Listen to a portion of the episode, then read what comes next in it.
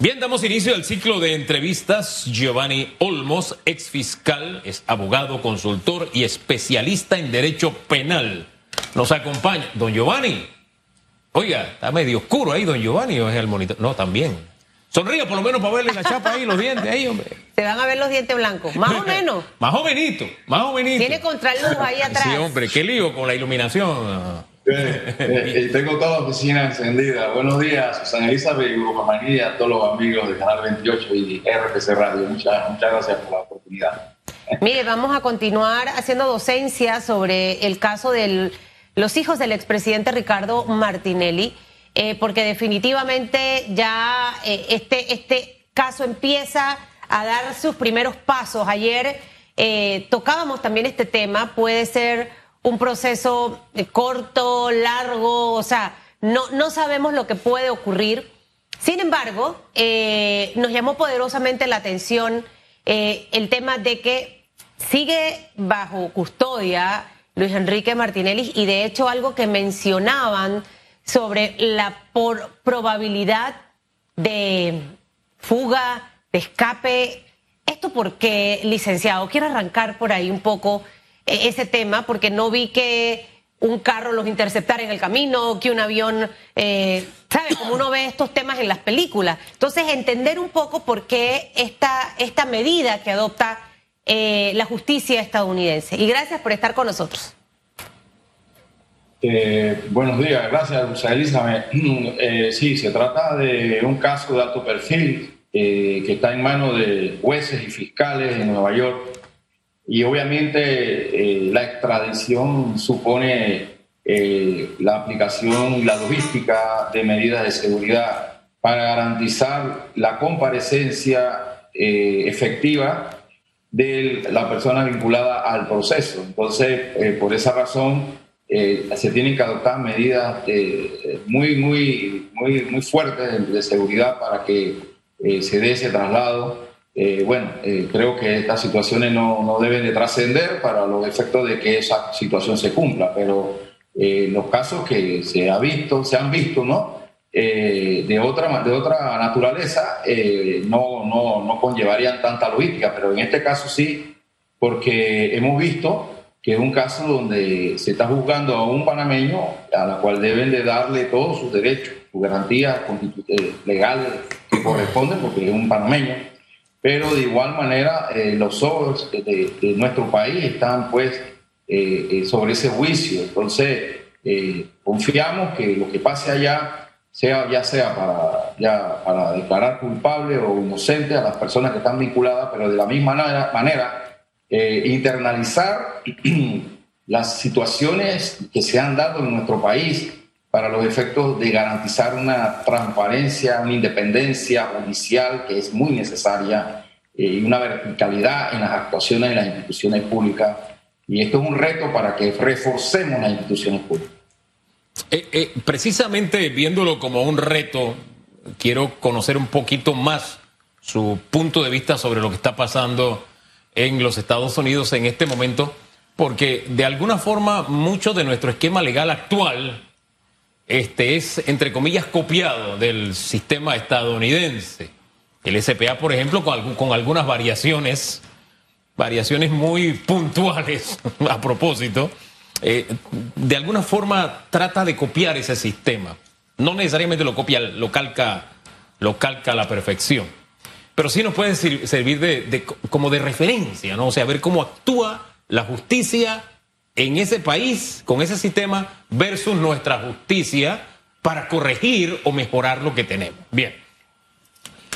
En el caso del señor Martinelli Linares, que ya el, hijo que ya está en, los Estados Unidos, Luis Alberto, eh, se dan dos posturas. Una, por parte de la fiscalía diciendo a este caballero hay que mantenerlo tras las rejas, por varias razones. Una, estábamos llegando a un acuerdo con él y se dio a la fuga cuando estábamos a punto de llegar a un acuerdo. Y enumera una serie de elementos que tiene la capacidad económica, tiene los nexos políticos, etcétera, diciendo, y cierra diciendo, oye, si este hombre lo dejamos libre y llega a Panamá, se va de, de nuevo, se va de nuevo y llega a Panamá, no hay extradición.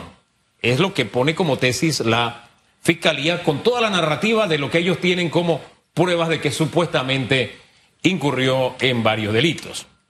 Por otra parte está la defensa que propone, oye, mi defendido se va a declarar culpable de uno de los delitos de los que se le señala y está pidiendo pues que se le dé casa por cárcel, como decimos en Panamá, en el, en el lenguaje llano, en uno de sus apartamentos en Nueva York. Son las dos, son las dos tesis que debe valorar la jueza eh, este día probablemente. Eh, ¿Qué cree usted que va a pasar? ¿Y qué diferencia hay entre eh, esa, eso que va a ocurrir versus el sistema que opera en Panamá? Cuando un abogado recomienda o señala eso que usted muy bien acaba de señalar, es porque ha analizado las actuaciones sobre la base de lo que se va a juzgar y el abogado igualmente tiene que cumplir con metas de, negociación, de conciliación, metas de acuerdos. Y esos acuerdos se van a sustentar sobre la base de lo que la fiscalía tenga a mano. Eh, no, no, tenemos el mismo modelo casi igual a los Estados Unidos, pero sí eh, dogmáticamente hay aspectos que se asemejan. Entonces, eh, ese aspecto de que se llegue pues a algún acuerdo no solamente debe tener eficacia y efectos para Estados Unidos. Recordemos que estamos ante delitos transnacionales. La delincuencia organizada de corrupción, de peculado, enriquecimiento ilícito y otros delitos conexos está vinculado y conectado a otras jurisdicciones. Yo, yo pienso que los fiscales de Nueva York, además de lograr el objetivo de, la retención punitiva, igualmente tienen que colaborar, según los acuerdos internacionales contra la corrupción, con los países, ¿no? Donde se hayan, eh, eh, eh, se hayan dado situaciones de, de caso de Brecht. Por esa razón es importante que lo que ocurra allá en Nueva York también tiene que incidir en la justicia panameña en el caso de Brecht de Panamá, para los efectos de que igualmente la certeza del castigo, en el caso que se dé, la tutela judicial efectiva se, también se, eh, se sienta en la ciudad de Panamá. Eso es bien importante porque no tendríamos entonces una sensación ¿no? de que se haya hecho justicia. Ese es en el caso, y reitero, ¿no? con mucho respeto, de que la persona vinculada en este caso sea culpable. Si no es culpable, bueno, el tribunal de Nueva York tiene que declarar la inocencia del señor Luis Enrique Martínez. Eso, eso lo tenemos claro. Eh, igualmente son delitos graves. Eh, entonces, para materia de medida cautelar, como tú bien has dicho, Hugo, hay que tomar en cuenta muchos aspectos. Eh, por ejemplo, el peligro de fuga, que es algo que se toma en cuenta eh, valorando la conducta de la persona en el proceso, valorando la conducta de la persona frente a las actuaciones del proceso y su comparecencia. Y si ya se ha dado una situación de fuga, es un elemento muy contundente que impide de manera grave y de, de grado sumo que el Tribunal de Nueva York niegue cualquier pretensión de medida cautelar en razón de esa circunstancia que tiene que ser valorada por los jueces para los efectos de decidir o no si da la medida cautelar de casa por cárcel o cualquier otra medida. Incluso no, muy, no estoy muy familiarizado con, con la justicia de los Estados Unidos para los efectos de las libertades, pero creo que también incide en las fianzas de carcelación. Tengo, tengo esa impresión. Ahora, eh, ojalá que todo esto que estamos viviendo, y qué triste, porque al final eh, es Panamá, eh, señor exfiscal, no, nos sirva en muchos aspectos. Y, uno de ellos precisamente que siento que tiene eh, más o menos ese rumbo trazado es esa iniciativa de la ley de extinción de dominio. Las personas, muchas, muchas de su mayoría, me atrevería yo a decir, que entran tristemente a, la vida pública, entran con, con un interés de enriquecerse y de alcanzar lo que en su vida profesional quizás no lograron. Y hemos escuchado pro y contras del tema de esta, de esta iniciativa. Eh, pareciera que hay algunos diputados que no están a favor de que esta ley se, se pueda aprobar. ¿Y qué representa en realidad esto para ir poco a poco mejorando precisamente ese rumbo de la justicia panameña, de establecer los controles oportunos en los momentos oportunos para no tener que repetir estos escenarios y que ojalá no tengamos que vivirlo en los próximos años de las administraciones que han pasado, llámese la del señor Varela y la actual, la del presidente Laurentino Cortizo. Sí, Susana Elizabeth, muy, muy atinada tu observación. Eh, el proyecto de ley 625 eh, es un proyecto eh, que supone un reto a, la justicia panameña que debe ser analizada y valorada en toda su dimensión. A mi juicio, teológicamente es necesaria este proyecto de ley, pero como está redactado actualmente, considero que requiere de muchas reformas, de mucho análisis de técnicos de la justicia, de técnicos, de juristas, porque la verdad que es preocupante cómo fue redactado. no creo que pueda pasar eh, ni el primer debate porque la verdad que eh, es preocupante. Pero sí creo que eh, la ley de extinción de dominio, si se mejora, debe, debe vincular varios aspectos. Primero, debe de, debe de plantearse sobre la base de los delitos contra la administración pública, de los delitos graves, crimen organizado, tráfico de droga, peculado, enriquecimiento ilícito, corrupción, que vincule los juicios especiales, donde estén vinculados diputados, donde estén vinculados altos personajes del gobierno. Todo eso tiene que aplicarse en una ley de extinción de dominio. No es admisible desde mi punto de vista, desde mi punto de vista, que se diga aquí que la ley de extinción de dominio únicamente va a tener una repercusión para aquellas actuaciones vinculadas a ilícitos.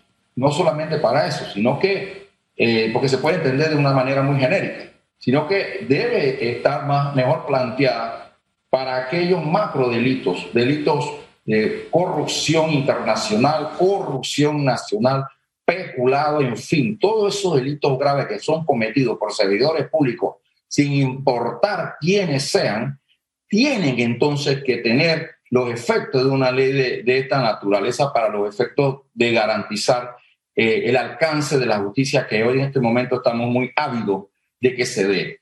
Necesariamente, don Hugo y, Susan Elizabeth, hay que analizar, ¿no? Eh, la ley, el proyecto de ley, perdón, con la, tutela del derecho a la propiedad privada, artículo 47 de la Constitución Nacional. Igualmente considero que se dan situaciones que pueden eh, perjudicar la presunción de inocencia eh, y la seguridad jurídica que postura la Constitución de la República, eh, por ejemplo, ahí se habla de la imprescriptibilidad de las actuaciones de, esta Fiscalía de Extinción de Dominio y de los tribunales. Y eso generaría un problema que violaría el principio del debido proceso y el principio de legalidad. Eh, igualmente, considero que como está redactado esta propuesta de ley, hace alusión primero a que la extinción de dominio es una consecuencia jurídica patrimonial de las actividades ilícitas, consistente en la pérdida a favor del Estado de cualquier derecho sobre los bienes de origen o destinación ilícita descrito en la presente ley, declaradas por sentencia o autoridad judicial sin contraprestación. Imagínense, una actividad ilícita declarada por el Código Penal, obviamente eso es lo que se tiene que hacer, pero igualmente declarada eh, a Susana juicio por un tribunal. Me parece que esa viola el principio de tipicidad, viola el principio del debido proceso, viola el principio de legalidad. Los delitos están consagrados en el Código Penal. No puede ser a juicio de un juez no puede ser a juicio de un fiscal ni, un, de, ningún tribunal de señalar cuáles son las conductas ilícitas. Las conductas ilícitas de, de, criminalizadas están en el Código Penal, en el Código Penal, y es el único que tipifica los delitos. No puedes aquí traerme eh, opinión de un juez, porque ¿qué estaría pasando? Que el juez estaría legislando y eso sería muy grave. Entonces, por eso le digo, don Hugo, igualmente de Susan Elizabeth, que esta propuesta tiene que ser eh, analizada por expertos, por las personas conocedoras en la materia, porque afectan derechos reales, derechos reales que están consagrados en el Código Civil y que merecen eh, de una atención eh, muy importante. Entonces, esa es la opinión que yo le doy.